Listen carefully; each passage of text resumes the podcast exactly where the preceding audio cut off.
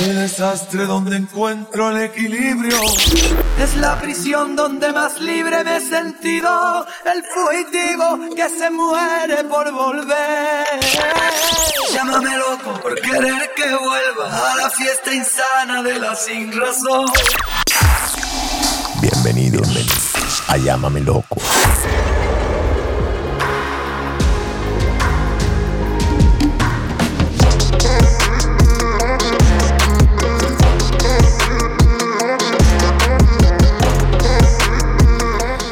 Ok, gente, bienvenidos a Llámame Loco. Jorge, ¿cómo estás? Menos mal que me preguntaste a mí primero porque después me lo robaban. Excelente, como dice un amigo mío, excelente.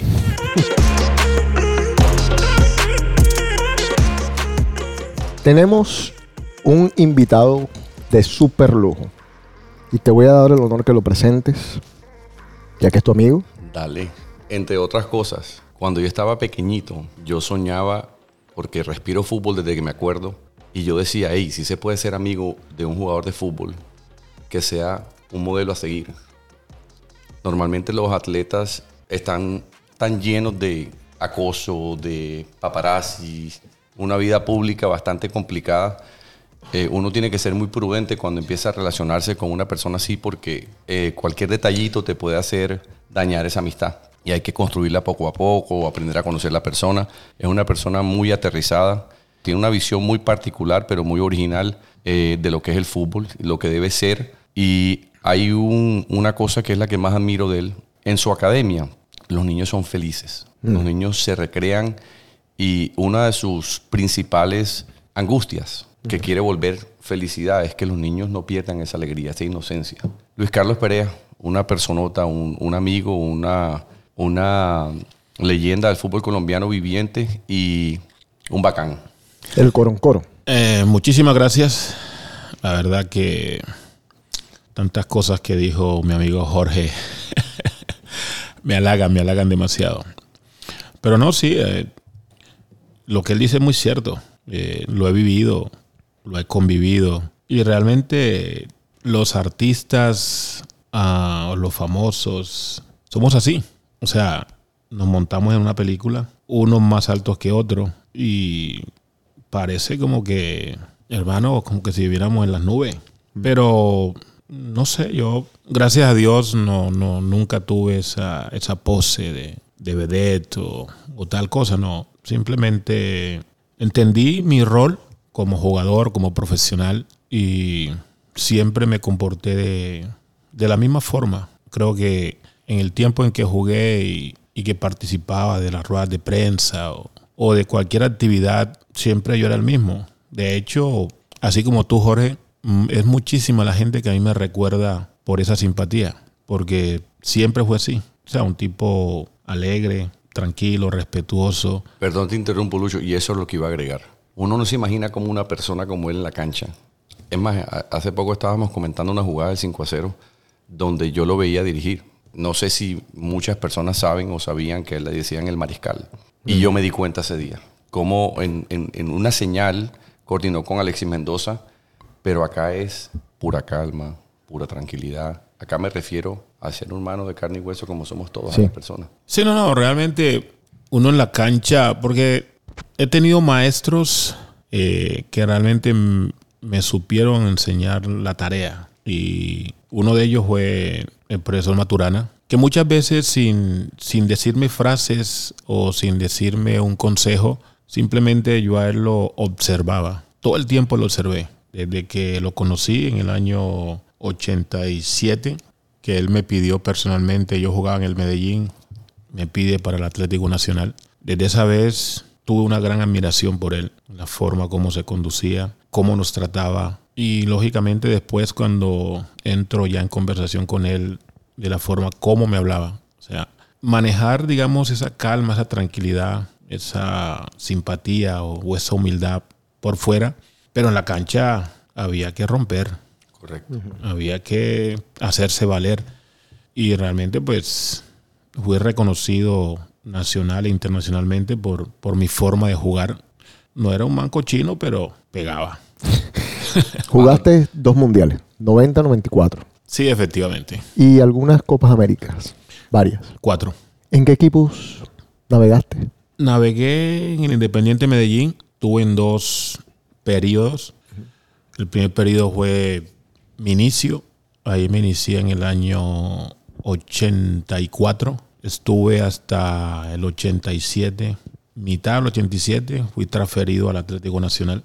¿En el 84 llegaste con cuántos años? Tenía 21. Y del proceso formativo, de- una pregunta un poco corta, de los 14 años a ese momento, ¿cuál fue el tránsito Bueno, mi tránsito fue en mi pueblo natal, Turbo. en Turbo? Yo soy, soy de la costa antioqueña, por llamarlo así, porque Turbo es Antioquia, pero tenemos todas las costumbres costeñas. Además, es, es puerto, o sea, en la zona Urabá.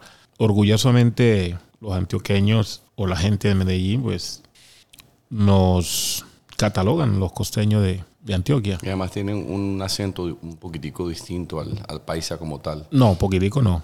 Totalmente distinto. Sí, total. No, no, total, total. Que lógicamente, pues ya con, con el tiempo de vivir en Medellín, casado con una mujer antioqueña, o paisa, mejor dicho, no antioqueña, porque yo también soy antioqueño, sino paisa, pues lógicamente, pues he adquirido el acento, pero lo puedo cambiar tranquilamente Me he dado cuenta, al costeño. me he dado cuenta. Esa es una de las cosas que, que le causa gracia a mi hija Melissa. Yo cambio con mucha facilidad. Por ejemplo, cuando hablo con el pibe Valderrama, eh, ya mi hija o mi esposa ya saben con quién estoy hablando. No, y además que jugaste en Junior y viviste en Barranquilla. Sí, efectivamente. Pero mira, regresando nuevamente a, a la pregunta, sí, yo me formé deportivamente, digamos, en mi infancia en Turbo. Ahí jugué hasta los 17 años, ya próximo a cumplir 18 tuve la suerte, hermano. Siempre lo he llamado que tuve la suerte porque en, esa, en ese entonces yo no creía cómo salir de ese pueblo. Te voy a hacer una pregunta. Bueno, vamos de una a esto. ¿El fútbol en Colombia estaba reservado para la gente de bajos recursos sin saber ni siquiera de dónde viniste tú? Te hago la pregunta en general. Una cuestión también algo personal, porque nosotros teníamos amigos que iban a estas escuelas como la de Julio Miranda y muchos otros y decían, "Ah, no nos Verdugo". las pasan, no nos las pasan. Ah, tú sabes. Mira, no sé, porque, o sea, tú me lo estás hablando desde la parte, porque tú vivías en la ciudad, yo vivía en un pueblo, entonces yo no, para mí era diferente. Correcto. Porque realmente yo como un pueblerino, yo podía decir, bueno, cuando fui a Medellín, es verdad, todo, todo era distinto. Pero ¿cómo, ¿cómo llegan a ti en el pueblo? ¿Cómo te sacan del pueblo? Bueno, por eso te digo que para mí fue un momento de suerte. En Colombia, en, todavía existe, pero más en aquel tiempo, la de fútbol armó un torneo juvenil que todavía existe, gracias a Dios. Pero interdepartamental o... Ese, ese torneo se, se- se hacía el departamental, Ok. pero a su misma vez las ligas de cada departamento tenían ligas intermunicipales. Ok. Entonces la Liga de Antioquia ah, armó su intermunicipal y entonces lógicamente pues por la geografía de nuestro país se, se- hacía o se hace todavía por regiones. Entonces, de acuerdo a la, a la- a la proximidad de las regiones, nos encasillan y jugamos, por ejemplo, los de la región de Urabá. El primero jugaba contra la siguiente región, que estaba ahí próximo. Entonces estaba Santa Fe de Antioquia, estaba Frontino, San Jerónimo, y así sucesivamente. Creo que pasamos dos o tres zonas de la, de la misma casi región antes de llegar a Medellín. Entonces, la final se jugaba en Medellín. Entonces nos enfrentamos, por ejemplo, yo jugué dos finales, eh, me tocó jugar contra el Bagre, que está en, el polo opuesto donde está Turbo, pero ellos por su zona clasificaron a la final en Medellín. Eh, en otra final me tocó contra Cisneros, que también está al otro lado, y así sucesivamente. Entonces, ese tipo de torneos a nosotros nos dio visibilidad, específicamente um, a los provincianos, a los pueblerinos, porque nosotros nos teníamos que esforzar en nuestras regiones para jugar la final en Medellín. Y ese ir a jugar a Medellín, lógicamente ya donde está Nacional Medellín, eran los dos equipos. Pero aparte de eso estaban los equipos de la liga, ya que eran muy famosos. Las reservas y eso. Por supuesto, pero con- contigo la liga es la liga antioqueña de fútbol. Ya, ya, ya. La, la- o sea, la liga antioqueña de fútbol en Medellín tenían su propio torneo que no tenía nada que ver con el intermunicipal. Eso, eso a- a- aglomeraba eh, muchos simpatizantes, muchos veedores, muchos apostadores. O sea que se puede llamar como un semillero. Total, total.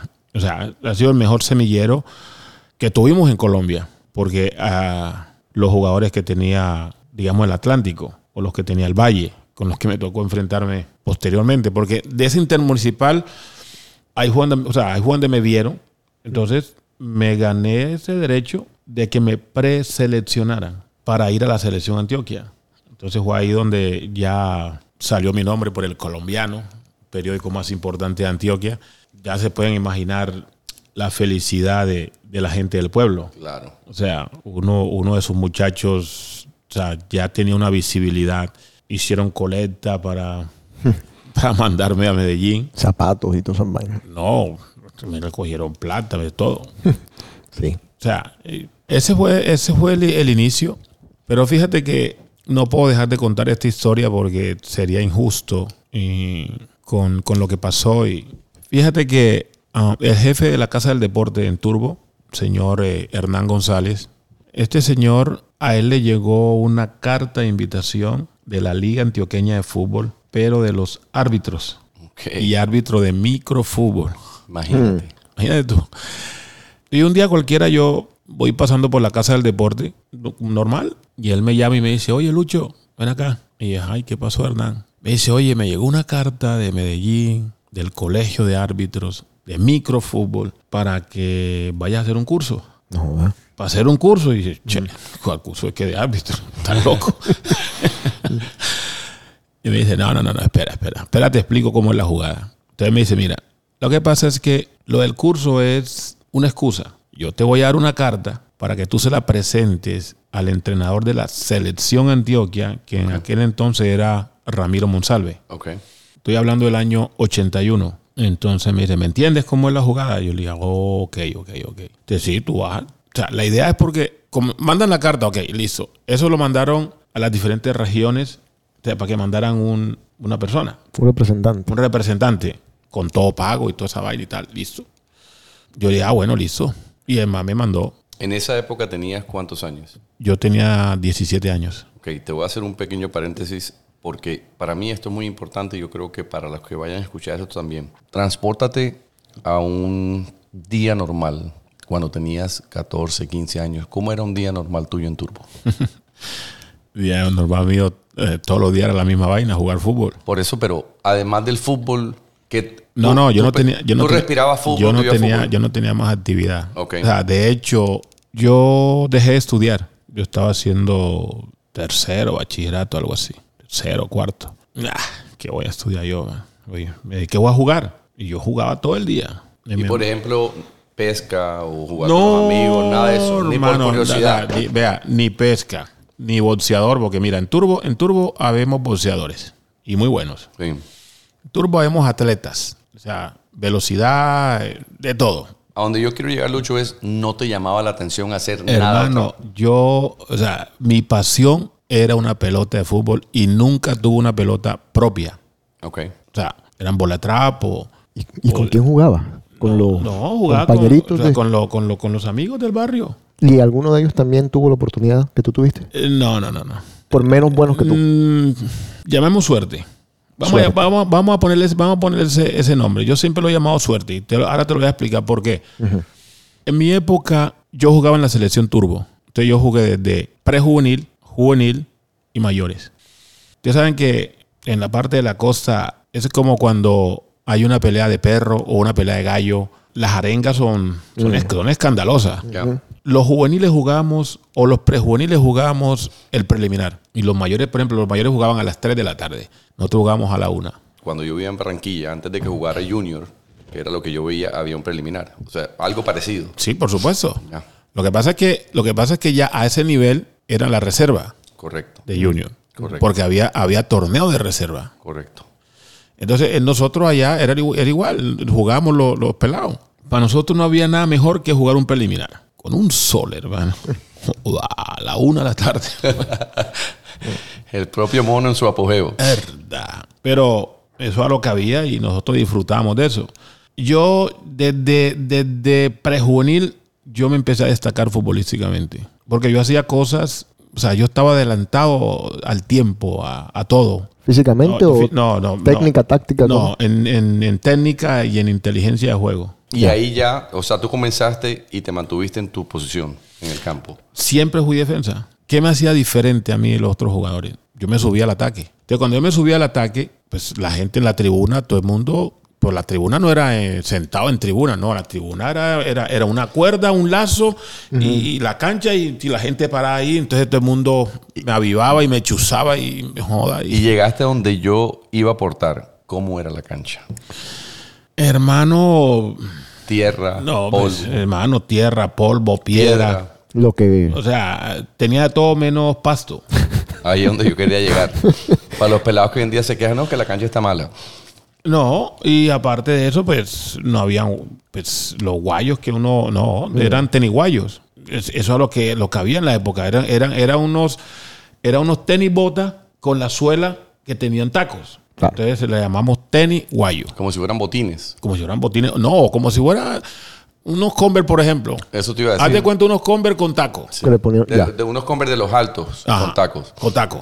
Por eso es que tú ves en los museos de fútbol que los primeros zapatos eran así, eran media bota. Pero es que tampoco estamos hablando de los 50, estamos hablando de los 80. No, pero fíjate que en esa época todavía, pero esto era por recurso. Claro, a eso, a eso, a eso voy. Sí, no era tampoco porque no existían los tenis, es porque simplemente Claro, no, no. que había ahí. No, era que pero, pero, pero eso entró como moda y, y eso es lo que había. Entonces, yo estaba adelantado al sistema porque a la gente le, le- le causaba mucha impresión de que un defensa que tenía que defender, que tenía que romper, salía jugando. Sí, no era normal. Eso no era normal. Entonces, yo me fui ganando esa simpatía. Y yo me podía driblar uno, dos, tres, pasaba y seguía. Y con la misma facilidad que yo subía, así mismo bajaba.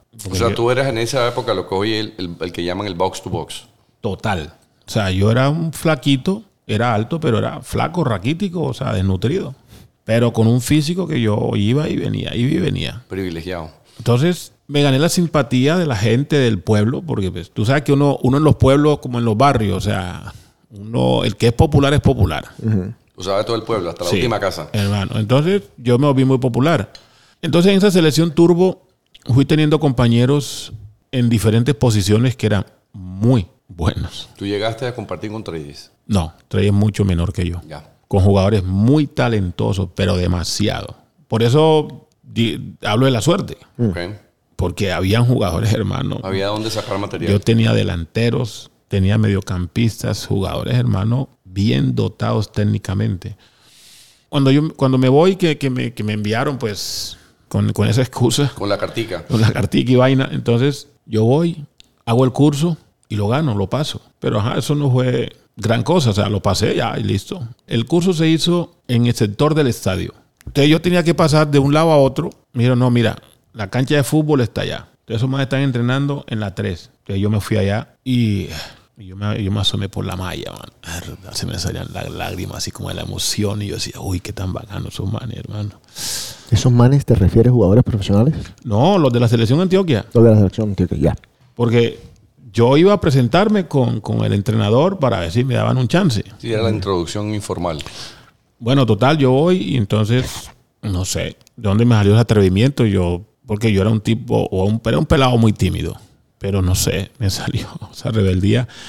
Total, hablé con, con, el, con el asistente técnico, que era Luis Alfonso Marroquín. Ok. Wow. Y entonces le dije, profe, eh, yo soy tal, tal, tal. Me mandaron así, así, así. Le conté toda la historia que estoy contando aquí. Y una pregunta, Lucho, que yo creo que es importante. ¿Tú ibas allá por cuántos días? No, Indefinidamente. no, no, nada. O sea, eh, era hacer el curso. Pero el curso, terminó el curso. Una cosa llevó a la otra. Yo tenía que pasar ahí y entregar la carta. Entonces yo le entrego la carta a Luis Alfonso y a él le llamó la atención como el ingenio para tú llegar ahí. para yo llegar ahí. Entonces el tipo me dijo, vea negrito, eh, ahora no, no, no, no hay posibilidades de prueba porque se estaba jugando el, el torneo departamental. O sea que no, ya la selección estaba lista, Ya estaba conformada. estaba conformada, ya, ya estaban, estaban en torneo. Ya. Pero déjeme esta carta, se, se lo aseguro. Te estoy hablando, hermano, es junio. En enero del otro año lo estamos llamando. Verdad, yo dije. ¿Y tú qué pensaste ahí en cuanto al tiempo? En esos seis meses que ibas a hacer. Pero hermano, yo era un pelado y un pelado de pueblo y un pelado que yo que iba así. ¿Qué, o sea, ¿qué iba a hacer? ¿No dijiste y ahora qué? No, no. ¿Qué, ¿Cómo que qué hago? ¿Me regreso? Ah, ok, ya, ok. ya me Eh, regresé. Ahí es donde quería llegar. No, no, no, no, eso estaba claro. Ya, yo me regresé y listo. Cuando yo llego al pueblo, ajá, me, me encontré, bueno, fui y me presenté con, con, con Hernán González. Hey, Lucia, ¿cómo te fue? Y yo dije, no, me fue así, así, así. Ajá, y la carta y tal. Y yo, no, yo la entregué y tal, pero me dijeron que no, que para enero. Y, ah, bueno, listo, chao. Listo, yo seguí jugando esos seis meses con mi, con mi selección. Pasó el tiempo y llegó. Llegó enero, haz de cuenta, enero 10. Después que pasó ya la fiesta, todo, o sea, Re- Reyes Mago y tal, la vaina. se estaba empezando a volver a normalidad para arrancar el año. Estaba en mi casa yo, cuando la algarabía y que todo el mundo con el periódico El Colombiano en la mano. Porque había salido mi nombre en la lista de los preseleccionados. No. Y que tenía que presentarme en Medellín, eh, no sé, como el 20 de enero o algo Vuelve así. y, vuelve y colecte plata para mandar el pelado. Verdad, eso sí fue bacano. En ese momento tú sentiste, yo no suelto esta oportunidad, yo tengo que llegar, o se fue dando todo. No, no, no, no. Mira, para mí, como esto, como esto, han pasado otros eventos en mi vida sin yo pensarlo, sin yo planearlo, ¿no? O sea, yo he escuchado a mucha gente, a mucha gente, que me dicen, yo he planeado esto, yo he hecho esto, yo he pensado y ta, ta, tal, y ta, ta, ta. Se fue dando muy natural. Hermano, lo mío todo fue natural, natural, 100%. Yo llegué a Medellín, de hecho llegué, a mí me llevaron a vivir a un lugar en el centro de Medellín, un lugar que se llama El Palo con el Huevo. Ahí había un, un edificio y había allá, allá en Turbo había una, una empresa que se llamaba Sindebras. Esa era el- el- la empresa del, del banano, sindicato, sindicato banano. Entonces, en, en esa casa o en ese edificio iba la gente de Turbo a Medellín, los estudiantes de los trabajadores o los enfermos. Los que estaban enfermos de, de gravedad y eso, que no podían hacer nada en Turbo, los trasladaban para Medellín y terminaban viviendo ahí en esa casa, Ok. ahí en ese edificio. Bueno, yo llegué ahí, me dieron una habitación, me tocó, gracias a Dios, con un manzano. Pero era un estudiante y de ahí ya me, me tocó. Porque yo de de ahí yo tenía que, ya tenía que conocer, empecé a pedir, a, a preguntar cómo llegaba al Parque Berrío. Ya. Ya. De ahí donde estaba, al Parque Berrío más o menos caminando, no joda, era como 45 minutos. Me dijeron, mira, Parque Berrío queda así, así, así, así, así. En el Parque Berrío se cogía el bus. Por ese tiempo, nosotros, yo cogía el bus de ahí y entonces me llevaba al sector estadio. Yo tenía que coger bus, sector estadio. Listo. La primera vez que yo cogía un bus en mi vida, imagínate tú. Qué lío tan berraco Y solo. y solo. Aparte de eso, con un agravante, en aquel entonces Medellín había muy pocos negros y lógicamente había racismo. ¿Sí? Sí, claro, Fuerte. total. O sea, lo viví en varias ocasiones. Desde una mirada fea. No, por- no, no tanto eso, o sea, lo de menos. Yo iba por, yo iba por, por la acera y venía una señora con su cartera y la señora agarraba su cartera firme y se pasaba para el otro lado. Ah, ya, ya. Ya. Ya entiendo. Porque en aquel entonces, para la gente de Medellín, el negro era ratero, Delincuente. O delincuente. sea, lo relacionaban era con eso. Pero es racismo. Ya, ya, ya. Sí, total. ¿Sí me entiendes? Era una, eh, o sea, una demostración de racismo. Por supuesto. Entonces, yo fui viendo eso, lo fui, lo fui sintiendo, lo viví en carne propia. Más sin embargo, nunca me molesté. O sea, Lo pusiste a un lado, lo ignoraste. yo no lo entendía. O sea, eso a mí no- nunca me hizo daño. No, y además que tenías que 18 años, 17 años. 17 años. Entonces, no, ¿qué me importa? Y lo otro que pienso yo que ayudó mucho es que tú venías de Turbo, donde el negro era el habitante común. Total. Entonces no tenías la posibilidad de poder ver negro con blanco, las actitudes ni nada. O sea, eso fue un momento como de, de sorprenderte porque, hey, ¿qué está pasando aquí? Total, o sea, en Turbo en, en la época, pues, había- o sea, los blancos eran muy pocos. Y de hecho, era la gente de Medellín. Porque, digamos, las carnicerías, los bares, los dueños de, de- de- de las tiendas, no eran los nativos. Era la gente de Medellín. Que era la que seguramente tenía la plata para poder poner los Sí, establecimientos. por supuesto. Y es que siempre ha pasado así. Correcto. Y de hecho, pues el paisa en todo Colombia siempre exploró. Bueno, estás en el primer día donde te tienes que presentar porque fuiste preseleccionado. ¿Qué pasó ahí? Yo llegué ahí, eso sí me impresionó. Habíamos más de 100 pelados. Mierda. De todos lados de Antioquia. De todos lados, no de Antioquia, de Medellín. O sea, de municipio éramos como dos o tres. De resto, eran todos, todos nativos, jugadores de ahí, de ahí del bar, de los barrios de Medellín. Entonces, me encuentro con una cantidad de jugadores y yo dije, ay Dios mío. Pero bueno, ya yo me presenté con el profesor Luis Alfonso Marroquín, porque ya Luis Alfonso, para, para el año 82, ya él era el entrenador. Ya no era asistente. Ya no era asistente, ya él era el entrenador y lógicamente me reconoció. Y el tipo ya me saludó bien y tal. Profe, ¿usted se acuerda de mí? ¿Qué tal? Y yo, bueno. No, y la matemática es uno más uno. Él dijo, este pelado que tuvo el atrevimiento de venir a buscar una excusa y presentarse aquí, este lo tengo que tener al lado mío porque este tiene confianza. Bueno, imagínate, para no ser tan, tan largo el cuento, eh, yo me presenté durante 15 días seguidos, y eh, a mañana y tarde. Y eso echaban jugadores que daba miedo. Corte Saquen jugadores, corte y corte y corte y el negro ahí. Explícame un momentico cómo eran esos, esos tests. ¿Cómo, ¿Cómo hacían? ¿Los ponían 11 contra 11? Jueguen, paren, tú sal, tú sal, tú te quedas, tú te quedas, así. Mira, nosotros jugamos 11 contra 11. Esas eran las pruebas. Eran partidos interminables. Porque pues, estábamos 11 contra 11, pero, pero afuera había un montón. Entonces, no sé si eran 20 minutos, o 30 o 15, no, no me acuerdo. Pero cada vez que paraban, era para hacer cortes. Hoy en día es así igual. Hoy en día, ojalá fuera así. Y te voy a explicar por qué. Mejor.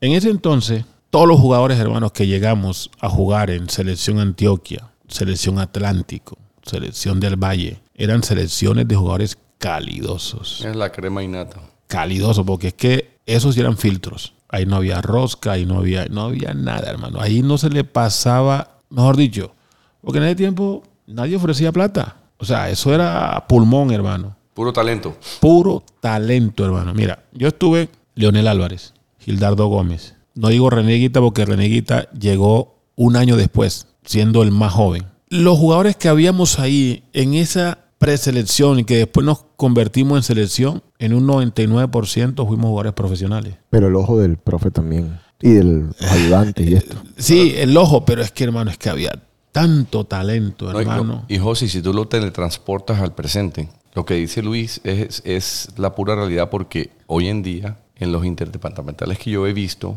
siempre está Antioquia, Valle o Atlántico. Ahora, eh, no sé si Tolima ha cogido un poquitico de... Sí, claro. Tolima, Tolima llegó un tiempo en que Ibagué, la región. O sea, ellos hubo un tiempo en que, como la mayoría de los, de los departamentos, porque es que, hermano, cuando uno copia lo bueno, Sí, claro. entonces eh, empezaron a copiar de, de- de- de Antioquia, de Valle, y lógicamente La probabilidad de fallar es muy poca. es muy poca, hermano, porque es que eso, eso, eh, o sea, esos filtros eran infalibles, hermano. Esos filtros Tú dijiste lo más importante, que no había qué, no había plata. Pero- eso, eso no, pero es que a eso, a eso iba. Mira, mira, hoy en día, yo recuerdo que Nacional hace un tiempo hacía convocatorias, iban cientos de pelados. Y yo decía, pero cientos de pelados y, y cómo los escogen. Llegué a darme cuenta y de cómo los escogen.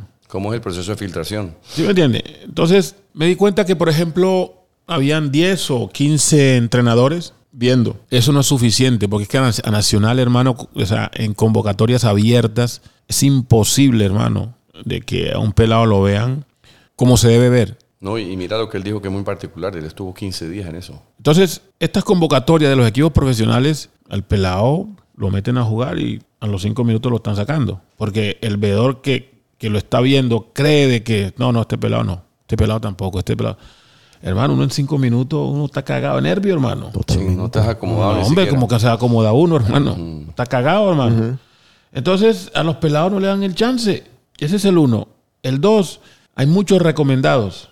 Eso te iba a preguntar yo. Pero muchísimos recomendados. Y esos recomendados son pagados. Entonces, realmente el talento como tal, ellos dejan de escoger el talento. Porque, primero que todo, no lo ven. Y segundo, si ese talento no tiene un padrino, entonces que, Claro. Hasta llegó. chao. Por eso es que muchas veces No, y les ha pasado y les va a seguir pasando. O sea, hay pelados que, que los desechan de, de- de- de todos los equipos y resulta que ese pelado tuvo la suerte y pegó en otro y de pronto, por ejemplo, Envigado le llegan una cantidad de pelados, yo no sé cómo hacen esos manes. A esos manes le llegan talentos Pero no es desarrollado ahí. Llegan ahí y los pulen. y los desarrollan también. Ok. Pero, pero primero ya fueron a Nacional, fueron a Medellín. Ah, ok. Ahora entiendo. Entonces, ¿qué pasa? Por alguna razón que no entiendo, no sé, Envigado los coge. Después ese mismo pelado, Nacional lo está comprando por millones. La hacen bien. O sea, la hace bien Envigado. Pues, Entonces, entonces cuando, cuando, cuando el pelado lo entrevistan y tal, y cuando está allá en la, en la élite y tal, ¿y usted cómo empezó? Ah, no, yo empecé en Nacional, pero me echaron. Sí, pasa en Argentina también, pasa en, muchos- Claro. pasa en todos lados. Me echaron. No me vieron. No me dieron el chance. Tú tienes el ojo hoy en día para ver un man y decir, este pelado es bueno. Sí, claro. De hecho, lo mío es observar, trabajar. ¿Cuánto tiempo necesitas para tú decir, ese pelado es bueno? Lo que pasa es que es muy subjetivo. ¿no? Eh, sí, porque es que eh, uno no es adivino tampoco. Son muchos los fenómenos que pasan. No es- muchos los Tú ves el fenómenos. potencial, pienso yo. Uno, uno, uno ve el potencial en un pelado, pero yo creería que la parte mental juega un papel demasiado importante. Porque, por ejemplo, hoy en día uno ve el pelado y dice, no, yo quiero jugar, yo quiero jugar, yo quiero jugar, y qué tal, tal, tal. Pues si yo lo comparo con mi experiencia, digo, este man no, mentalmente no está. Simplemente yo quiero, pero a la hora de trabajar eh, es, es- la mentalidad es diferente, es complicado. Entonces, o sea, yo, uno, uno ve los pelados, uno los ve, y no, ese pelado tiene, tiene, tiene, pero hay que calificarle esa parte Trabajarlo completo. mental, sí, claro. Vamos a volver aquí, pero quiero, quiero seguir con la historia de cómo comenzaste, cómo seguiste en los equipos. Bueno, realmente eh, sí. Entonces yo pasé la prueba, pasé y pues fue la alegría más grande de mi vida. O una, mejor dicho. Porque realmente yo después en el tiempo eh, es donde he venido a valorar, digamos, lo que yo hice realmente. Y más que yo, fue mi hija quien me lo señaló, quien, quien, o sea, no sé, no encuentro palabras. Mira, mi hija fue a Turbo hace, cuando ella tenía, tenía 26 años por ahí, algo así. Ya se había graduado, psicóloga. Y fue a Turbo. Ella estuvo allá, compartió con la familia, con todo. Cuando ella viene de allá, ella cuenta el cuento y dice, no entiendo mi papá cómo salió de allá. Eso. Ella fue buscando una curiosidad de saber de dónde había salido el papá. No, es que... Ella fue buscando sus raíces. Correcto. Porque yo a ella la, la- o sea, la llevamos chiquita, pero un par de veces. Pero después grande, como a los 26, ella dijo, yo quiero ir a Turbo. Por eso es que ahora todo tiene sentido en cuanto a cuando él dice, ¿cómo salgo de aquí? No, pero más, más allá de eso, quiero saber por qué has repetido la palabra suerte 25 Sí, veces. sí, sí. A mí Porque es también me que, llama la atención. o sea, Sí, he, he visto, estás pasando por un proceso natural, orgánico, de selección de todo, y sigues diciendo, tuve mucha suerte. ¿En qué parte? Sí, he mencionado mucho esa frase, pero también he dicho muchas veces, bueno, no muchas, dije un par de veces y de pronto en mi mente, o sea, lo, lo tengo y lo, y lo he dicho. Y recuerdo con quién, con quién tuve que luchar o contra qué tuve que luchar. Entonces, de pronto es mi subconsciente el que me traiciona y entonces, porque es que, hermano, yo tuve que luchar contra todo. Mira, en Turbo, los carros, como carros en la época, pues muy poco. Eran coches, burras, mulas. O sea, eh, las calles, cuando no llovía, eran polvorientas. O sea, no había pavimentación, obviamente. Para nada, hermano. Eh, Entonces, cuando llovía, puta, qué, Qué barrial. qué barrial, hermano. Mi casa, cuando llovía, se anegaba. Para dormir, qué problema. Yo vivo todo ese proceso. Ya yo llego a la capital y vuelvo y repito, Tuve la suerte de salir de ahí. no sé cómo, hermano. Mm. ¿Sí me entiende? Cuando yo llego a Medellín, que me presento y hay un montón de pelados, hermanos, como yo, con las mismas ilusiones, con las mismas ganas, con los mismos deseos. Y yo con la desventaja, porque es que yo vengo de un pueblo. Yo no conozco nada de la capital. Porque los pelados de, que viven ahí en Medellín, esos manes, ellos siempre veían jugar al Medellín, veían jugar a Nacional. Esos manes sabían lo que era fútbol, yo no. Creo que por eso es que menciono la palabra y la, la menciono y la menciono. Pero cuando mi hija, ella viene y dice, no entiendo. La verdad que no entiendo. Mira, este man cómo, cómo ha impactado una sola persona a tanta gente. Porque no, no es solamente a mi familia, sino después de mí se abrió un camino de- abriste la puerta. total. Cuando ya yo me hago profesional, llegó Treyes, casi con las mismas Circunstancias. circunstancias, pero ya me tenía a mí, Ya había un padrino ahí. por supuesto. Sí, un camino también. Y él se apoyó en mí. Yo le tendí la mano en todo. Llegó Carlos Castro. Carlos Castro cuando llegó tenía 15 años. Más joven todavía. Y Carlos Castro, ya yo estaba casado, Imagínate. con 23 años. Entonces Carlos Castro, o sea, los padres, Carlos Castro es hijo único. Entonces los padres me dicen, oye Lucho, queremos que nuestro hijo vaya a Medellín y se pruebe. También para la preselección de Antioquia. Porque ese pelado jugaba fútbol.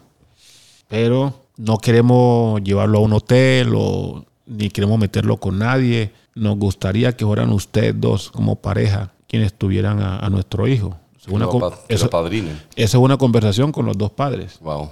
Imagínate la responsabilidad, ¿no? No, Inmenso. ¿Verdad? Con 15 años. Mm. Yo dije, ah, bueno. Y sí. Y el pelado lo mandaron a mi casa. Y, y ahí el pelado iba a entrenar, lo llevaba, lo traía, iba, venía. Después llegaron los hermanos Cassiani. Giovanni y su hermano. Entonces ya Treye, habiendo visto lo que yo había hecho, El ejemplo. entonces Treye, cuando ya se montó, empezó también a ayudar a los muchachos. O sea, los Cassiani, después llegó Carlos Gutiérrez, después llegó Néstor Ortiz, y así sucesivamente. De todos esos pelados, yo era como el papá. Tú abriste el camino. Total. Volviendo a lo de mi hija, ella decía, ¿cómo un solo hombre y sin un nivel de educación pudo haber hecho esto? Entonces, es por esa la razón que yo menciono mucho la palabra suerte, suerte, suerte, suerte. Pero esa suerte se puede ver apoyada con... Fuiste un privilegiado. Tocado con una marita bajita. Sí, un privilegiado. Sí, aparte de eso que el hecho, inclusive, antes de yo, antes de yo firmar para Selección Antioquia, tuvo un inconveniente. Había un directivo, el señor Antonio Franco, él era el que llevaba los papeles, los documentos nuestros. Y él le decía, ella le había dicho al profe Marroquín que yo estaba pasado de edad. Y no era porque me tuviera bronca ni nada, sino que él, él- él- veía en mí tanta fortaleza y lógicamente pues apoyado en teorías y o sea que lo- los costeños o, o la gente del Chocó llegan pasados de edad. O sea, decía que habían falsificado tus papeles y tenían más Por supuesto. años de los que Ajá. salían en tus papeles. Entonces, él le decía al profe que no, que no me eligiera. Porque pues, el hecho es, si- eso fuera cierto, pues descalificaban a Antioquia. Entonces, ese era el miedo que él tenía. Y para colmo de males, joda, yo presento los papeles, mi partida de nacimiento y tal, y vaina. A mí me preguntaron que cómo me llamaba yo, y yo, no, yo me llamo Luis Carlos Perea. Pero en los papeles yo no, yo no era Perea en los papeles, yo era Mena. Qué novelón. Ay, papá. ¿Y eso era muy común en la época? Total. Pan de cada día. Sí, claro. Sí, sí. Lo que pasa es que yo, yo soy Perea por mi mamá. Entonces, a mí me bautiza mi abuelo, el papá de mi mamá. Pero es es que ni me acuerdo. No sé por qué yo tenía. O sea, mi papá es apellido Mena. No sé qué. qué- o sea, el registro civil decía una cosa y, el, y, y el, y, y la partida, y la partida de autismo decía otra cosa. Mejor dicho. Pero lógicamente todo era con la misma edad. Entonces, pero con ese enredo de apellido, con mayor razón, no, ese señor se pegó de eso. Y yo, hijo de puta, este viejito me va a sacar. Te, te puso la cruz. Pero tú cuando hablas de firmar, ¿qué tipo de compromiso firmabas en ese momento? No, no, no. Era simplemente registrarte. No, claro. Ya, ya, ya, ya. No, era registro. En ese momento no había tipo de contrato. nada, No, no, no, no, no. Sino era, así era como entraste a- al radar y ser identificado como jugador de Antioquia. Sí, claro. Entonces, Marroquín, tipo muy paciente, muy inteligente. Pareció a Maturana, su forma. No, pero una cosa de loco, señor. Bacano. Tipo, él le decía siempre, no, no, tranquilo. No, ese negro está bien, no, tranquilo, todo el tiempo, todo el tiempo. Entonces me dijo, vea, vayas al pueblo y arregle ese problema. Ya. Él me pudo haber dicho, ¿sabes qué? Se va. Oye, una curiosidad, Lucho. Y en ese momento, en esa época, esos va y vienen en tiempo de Medellín a Turbo, etcétera. Joda. Cuando a uno le iba bien Ok. en esa carretera, Eran como dos días. Hijo de madre. Y en tiempo ahorita, desde actual, ¿cuánto? Ah, tiempo ahora son seis horas. Mira, Ah, todo- porque es que, hermano, cambió. No, porque es que, no, inclusive, inclusive ahora, cuando llueve, que llueve, porque de Turbo a Medellín hay una troncal, hermano, que eso es, eso es montaña. Entonces, montaña y abismo. Entonces la carretera es, está entre Muy pequeña. es muy pequeña, está Muy entre, está montaña y abismo. Entonces hay un sector que se llama La Llorona, porque no joda. Cada gente que da miedo por ahí. no, yo sé. Mejor dicho. Yo sé porque cuando uno llega a la pintada, antes de eso Para es... uno, pa uno pasar por ahí, hermano, se tenía que bajar del bus. Sí, sí, sí. Pero yo te, te hago una pregunta, Luis, porque me, me llama mucho la atención. Tanto problema que ya tú lo superaste, que todas estas cosas que te pusieron a correr para aquí y para allá, eso quería decir que eras muy bueno. Yo era muy bueno. Tú reconoces, o sea, tú sabías, yo soy muy bueno, yo soy bueno, yo tengo un futuro en el, en el profesional, en, la, en, en el fútbol profesional colombiano, yo sí puedo meterle esto. Si te digo eso, soy mentiroso. Vuelvo y te repito. Por eso es que yo menciono mucho la misma frase. ¿Por qué? Porque es que, o sea, le agrego que yo no sabía que era fútbol. O sea, Tú jugabas por divertirte, pero no sabías el sistema. yo no, yo no sabía que era fútbol. Porque mira, mira, mira, nosotros en Turbo, primero que todo no teníamos televisores. El rico, de los pocos ricos que habían, tenía sus televisores. Entonces por ahí ponían una telenovela que se, se llamaba Los ricos también lloran y tal. Claro. Con Verónica Castro. Ah, imagínate tú. Claro. Entonces, ¿cómo, cómo yo veía ese pedacito, un pedacito nomás de la, de la telenovela? Uno, uno, uno a través de, de- de la ventana. Entonces, la ventana tenía, tenía una, ¿cómo se llama? Una, una, En Angeo. el angeo, no, pero no era ni angeo, sino una vaina de, de metal. que- Ah, ok, la, la reja. la reja esa de metal. Entonces, que no joda que uno. Entonces, cuando, cuando el dueño de la casa se medio se emberracaba, llegaba y pum, le tiraba, le tiraba uno la puerta encima. Se acabó el show. Ya, se acabó el show. Además de eso, es que eh, eh, igual eso no pasaba en fútbol. ¿Verdad? Poquito pasa. No. Casi nada. Allá no. No, Casi no, no, no. No, pasaba en fútbol. Eso, eso- eso no no. existía. Eso no existía, hermano. Uno veía el fútbol a través del oído. Lo escuchaba todo. Sí. Entonces, ¿cuál era la emisora que se escuchaba en Turbo?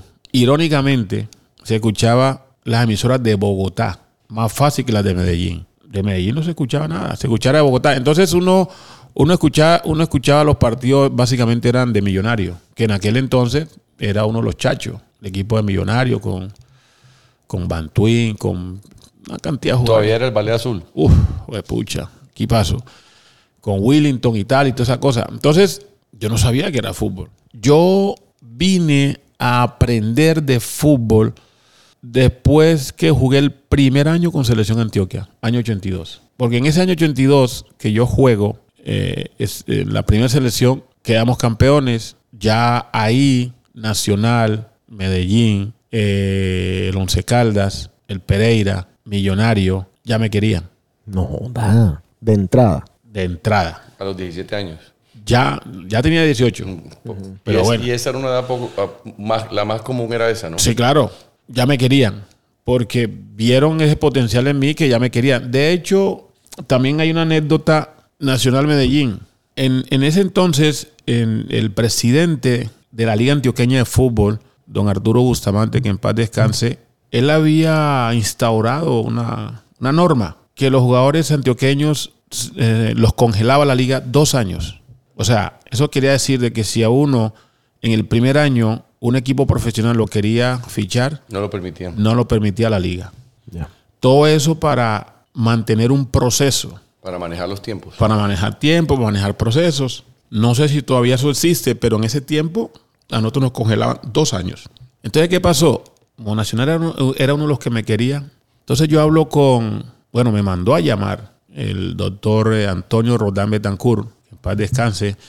Él era el gerente Nacional por, por aquel entonces. Recuerdo que eso fue en, en un enero de ya el 83 y Nacional estaba, el equipo profesional estaba por allá en una gira en Nueva York. Entonces yo me siento a hablar con el doctor y, y me dice que me querían, me querían contratar, pero que por esa Norma. esa, esa norma Antioquia y tal, pero que, que si yo decidía, ellos me ponían a firmar y yo me iba inmediatamente a Nueva York con el equipo profesional. No sé si era mentira o verdad, no sé. Te estaban presionando de No pronto sé. para tomar la No, de pronto, no sé. En ese entonces yo no, no, no. Yo era un pelado. Yo le dije, no, no, no, no, doctor, si es que la liga, la liga no permite eso. Y no, usted no más firme, que nosotros nos encargamos de lo demás. Y ese man me ofreció un billete por el pase, me ofreció... ¿Cuánto te ofreció? En esa época. En esa época me ofrecieron como, creo, a ver, como 20 mil pesos. Vamos a ponerle que eran 100 mil barras hoy, ¿qué? No, quizás un poquito más, 200. Me ofrecieron, sí, me ofrecieron eso, o 20 mil pesos. Y, y que me daban auxilio de transporte y qué tal, y auxilio de vivienda, y 20 mil pesos mensuales. Sí, mensuales. ¿Eso te resolvía para la gente, para la familia, para... o... Sí, no, claro. Sí. Y sobraba. Sí, claro, era billete. Y sobraba. Claro. Pero, pero, pero eso a mí no me descrestó. Porque, entonces, Y no hubo un poquito de pronto de decir, joda, me toca irme para Nueva York de una vez. Y apenas acabo de- no, o sea, no, porque es que yo la tenía clara.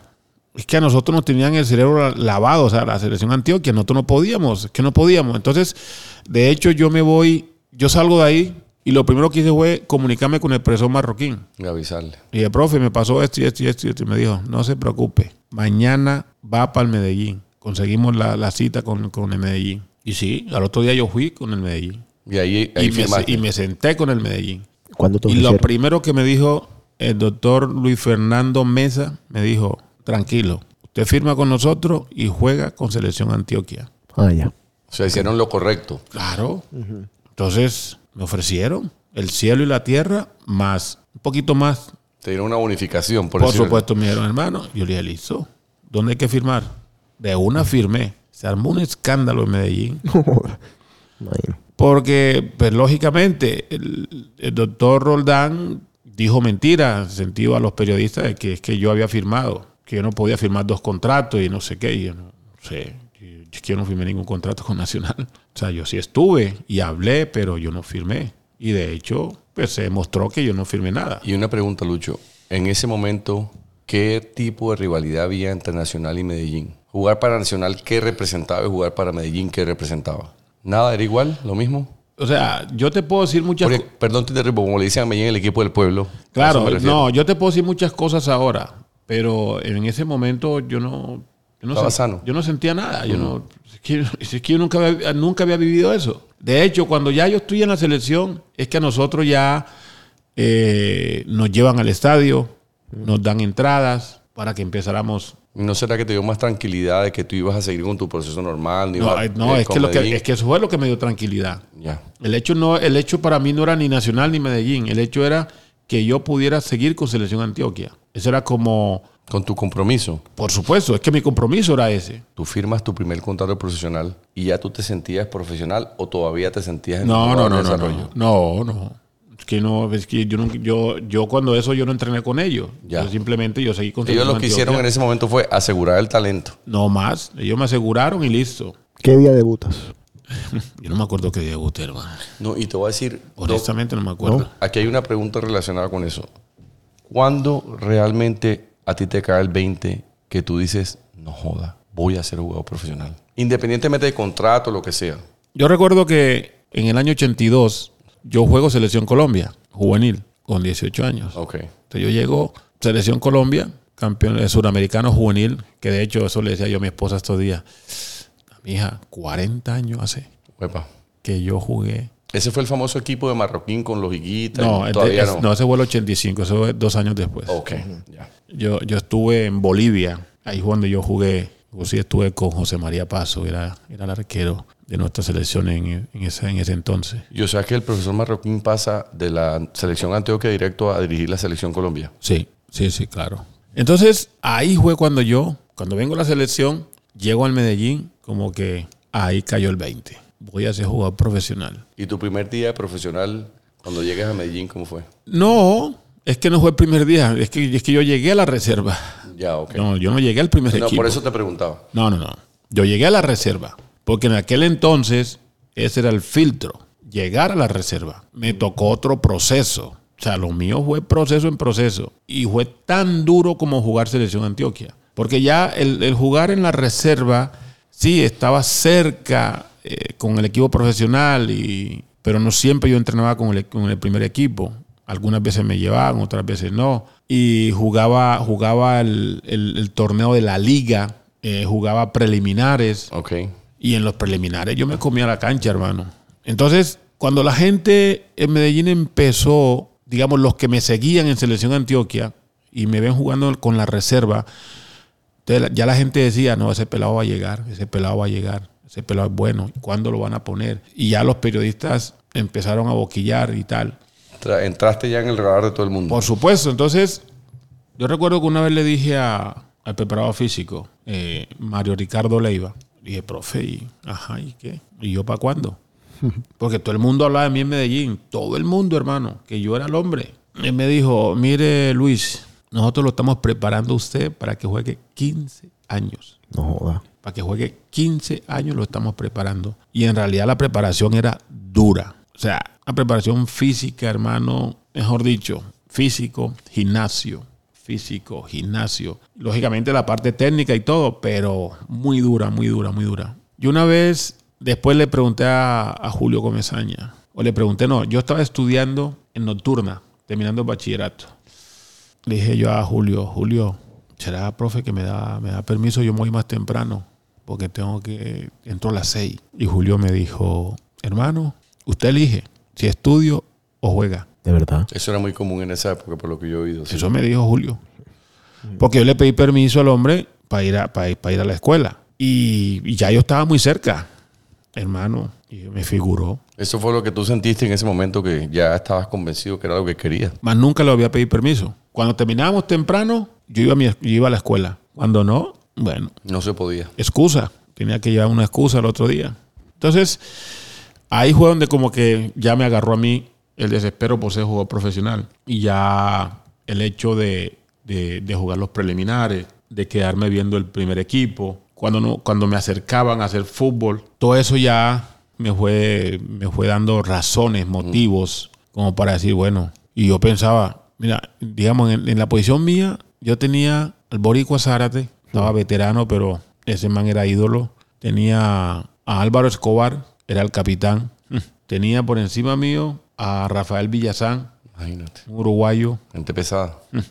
Tenía a Jorge Olachea, que jugaba de seis y jugaba de central Así que peruano. peruano, selección Perú. Y tenía a un joven, pero que era mayor que yo y que tenía más tiempo que yo en el Medellín, eh, Néstor Carrillo, un pelado de, de Bucaramanga. Total, cuando ya el Boricua se retira, un cupo menos, eh, Álvaro Escobar lo venden al Cali, otro menos, entonces subieron a Carrillo porque él era el que seguía. Entonces a Carrillo le su- sus palomitas y tal y vaina, pero hermano aguantó. Y el día que me dijeron a mí, Venga. va. Bueno, yo debuto en un partido amistoso. Jugamos, fue contra la selección Venezuela, creo que fue que jugué en Medellín. Tú debutas en el 83. 83, sí. Sí.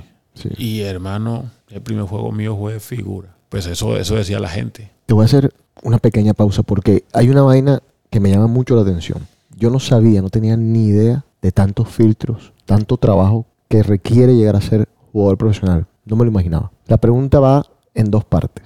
Con tantos filtros, eligiendo lo mejor de lo mejor. Me imagino yo, primera pregunta, que alguno se coló, que algún súper talentoso, súper dotado, se saltó todo eso, lo cogieron del colegio, alguien lo vio en un parque y dijo, este directo para el primer equipo. La segunda parte, en el fútbol, ¿tú cuánto crees que tiene que ver el DNA? Porque tanto trabajo y Colombia, sí, eh, ha progresado muchísimo, pero todavía está Brasil y Argentina como que por Años allá. luz. Sí. Entonces, ¿cuánto tiene que ver el DNA? Y lo otro es, ¿se colaron algunos por ahí? Mira, para mí hubo uno de los fenómenos, pero fenómeno de fenómenos, Reneguita. Reneguita lo conozco en el 83. Y Guita estaba en la prejuvenil. Y ese pelado en el 83 lo subieron. Y René tenía 15 años cuando lo subieron. Y lo subieron no para chupar banca, lo subieron fue para colocarlo de una. A tapar de una. Entonces, yo pienso que ese man sí fue un superdotado. Y el otro fue Andrés Escobar. Lo que pasa es que si yo comparo, si yo me comparo con ellos, yo tuve más filtros que ellos. Porque es que yo, yo no vivía en la capital. Yo no Tú vivía en seguiste un Medellín. proceso más normal para una persona que viene del pueblo hacia la ciudad. Por supuesto. Entonces, de pronto ellos, ese paso, ellos no lo vivieron. Porque, por ejemplo, Andrés, Andrés tuvo en selección Antioquia y tuvo muy poco tiempo en divisiones menores, pero muy poco tiempo. Cuando Andrés lo suben, yo estaba recién llegado a Nacional. Eso te iba a preguntar. Eh, fue Medellín Nacional, ¿no? O sea, eh, para ti. Sí, Medellín claro, a Nacional. Medellín a Nacional. Yo voy en una transacción, fuimos Gildardo Gómez, Leonel y yo, que éramos llamados como las joyas jóvenes del Medellín y nos contrata Nacional. ¿Y pasa cuánto tiempo de- del salto del Medellín a Nacional? Nosotros nos pasaron en el año 87, a mitad del 87. Ok. Nos pasaron a los tres y fue cuando se hizo el equipo Los Puros Criollos. Bueno, empezó en el 86, a, a finales del 86 y a mitad del 87 Pacho consideró que necesitaba tres piezas y éramos nosotros tres. ¿Y cuánto tiempo llevaba el profe Maturana ahí en Nacional ya? Pacho llegó a principios del 86 Ok. porque él estaba dirigiendo el Once Caldas. Y de ahí él llega a Nacional con un proyecto de puros criollos y dos tipos platudos eh, le apoyaron el proyecto. Entonces a nosotros tres no- nos contrataron y entonces ahí hicimos el equipo. Entonces después ahí fue cuando subieron a Andrés. Teníamos como zagueros, teníamos a Norberto Molina, que era el capitán del equipo, ya era zurdo, ya era veterano. Estaba Héctor Cortina, el barranquillero. Eh, eran los, ellos eran los titulares. Y ya me llevan a mí, después contratan, o sea, bueno, suben a Andrés, perdón, suben. Y en cuestión de nada, seis meses creo yo, Andrés juega su primer partido frente a, creo que fue frente a la América en Cali. Lo jugó conmigo. Que Molina, no sé qué pasó con Norberto, que, que no, no, no pudo jugar ese partido. Y, y Pacho me dice, bueno, Lucho, ¿qué hacemos con este pelado? ¿Cómo que qué hacemos? Que colocarlo. Pelado bueno. Bueno, lo tiró. Y ese pelado jugó su primer partido y se quedó De una. de una. ¿Y de Nacional a dónde saltas tú, Lucho? De Nacional regreso al Medellín. Regresé al Medellín en el año 91. Yo empiezo a hacer pretemporada con, con Nacional. Y un día cualquiera llego a la, a la práctica, a la cancha, y me estaba esperando Bolillo con, con, con uno de los dueños del equipo Nacional. Eso es una, una pregunta que yo creo que nunca te había hecho. 91, o sea, ya tú habías pasado por el Mundial de Alemania. Por eh, de Italia 90, perdón. Sí, claro. Ok. ¿Cuándo viste tú tu primer Mundial por televisión? Sí, no, eras ya jugador profesional, etcétera, etcétera. Por- y después te digo por qué te llevo ahí. 86.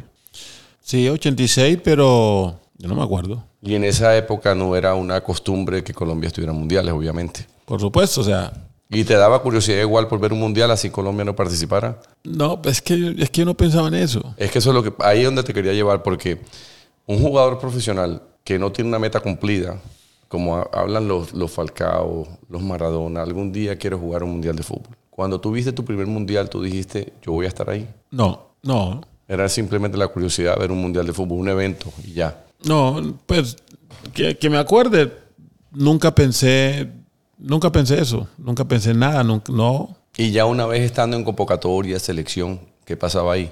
Lo que pasa es que ya en la convocatoria, ahí lógicamente, pues teniendo esa presencia, ahí sí ya pensé. Ya hay objetivos de por medio. Por supuesto. Y, y habían varias preocupaciones. Primero, había que tener nivel en el equipo de origen, Otro filtro. por supuesto. Había que, o sea, eso hermano, nosotros sabíamos que, que en el América había muy buenos jugadores, que en Millonario habían buenos jugadores, que en Junior habían buenos jugadores. Y tú no te sientes un privilegiado que ya en ese momento, olvídate de Rosca, ya en ese momento estando en Nacional, ya obviamente cuando Maturana coge el equipo, él iba a, o sea, a coger los hombres de confianza de él. Si tú lo miras ahora, ya con una mente abierta y viciada que tenemos ahora, pues uno diría- de- decimos mentira. Yo en esa, en la época yo no, yo no pensaba así, que yo tenía un privilegio, porque no, yo no, yo no lo pensé así. Simplemente pensé que a nosotros nos llamaron por mérito, porque además de eso, nosotros, o sea, ¿qué nos ayudó mucho a nosotros el hecho de haber quedado campeones en la Libertadores? Ya, eso da mucho. Por supuesto. Los pone por acá arriba. De pronto yo te hice la pregunta mal. Lo que yo quise decir es que al tener la confianza de Maturana, porque ya te tenía como su jugador en el club, tú sabes que uno como entrenador, pues yo estoy hablando así, no soy entrenador, pero uno como entrenador quiere llevar a su jugador de confianza, a su columna vertebral.